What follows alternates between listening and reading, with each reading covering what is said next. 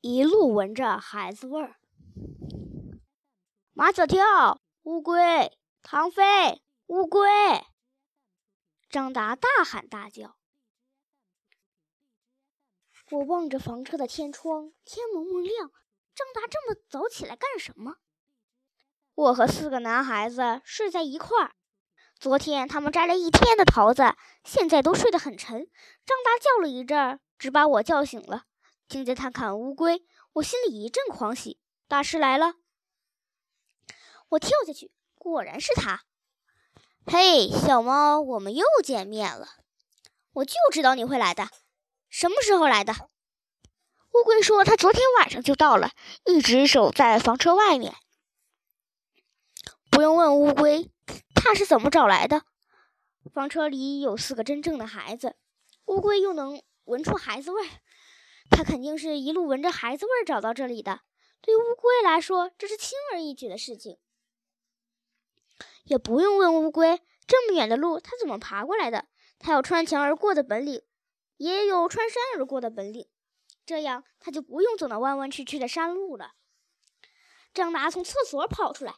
刚才是要大便才醒的，他急急匆匆地从房上跳下来，双脚刚落地，发现自己踩在乌龟背上，他叫了一声“马小跳”，又叫了一声“唐飞”，也不知道有没有把他们叫醒。他实在憋不住了，便先上了厕所。马小跳、唐飞和毛超只穿了裤衩，横七竖八地睡在巨人的床上。马小跳的一条腿压在唐飞的胸口，毛超的脸紧紧贴着马小跳的屁股。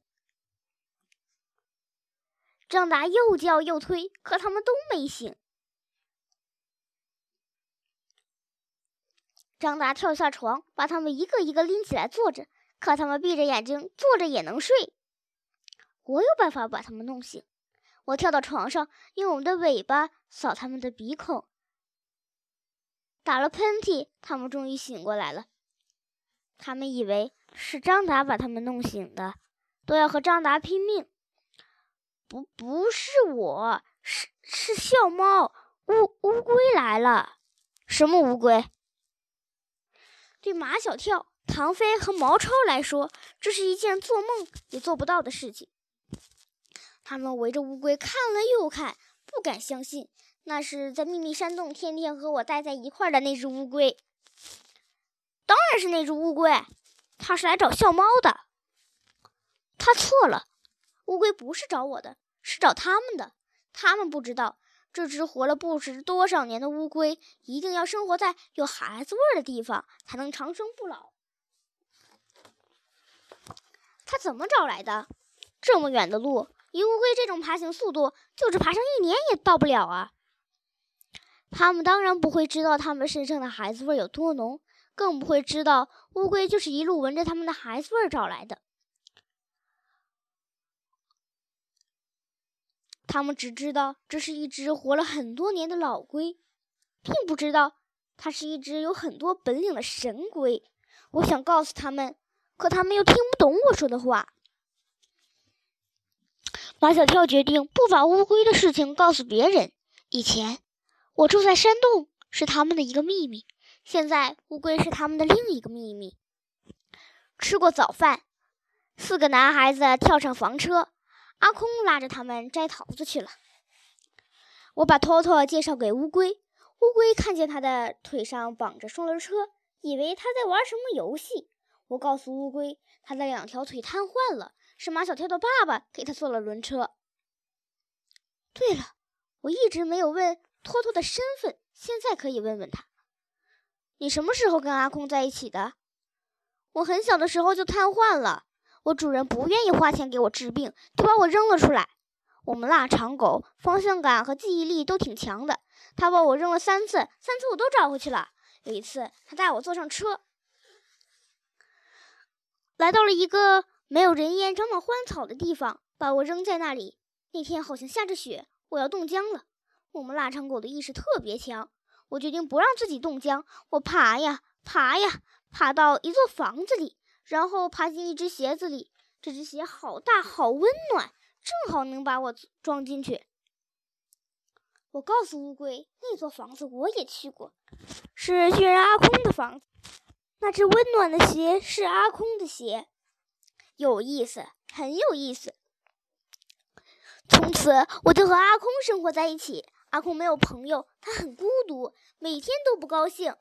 后来，阿空遇到了几个孩子，是他们让阿空不再孤独，是他们让阿空开心起来。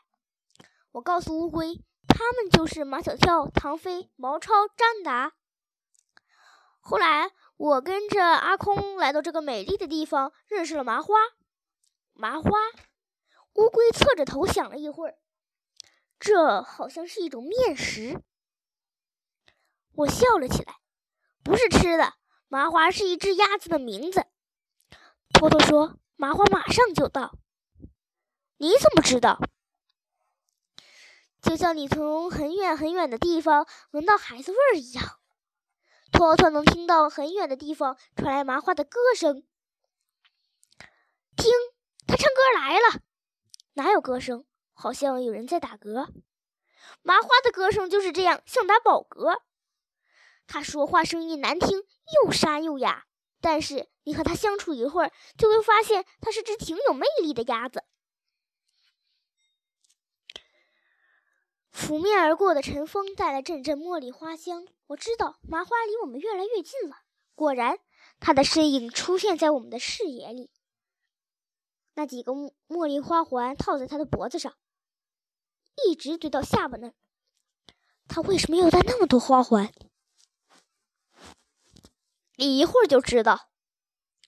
我跟着麻花来到门廊，张达的外公坐在轮椅上，一看见麻花，就像孩子那样拍掌，哇啦哇啦的叫着。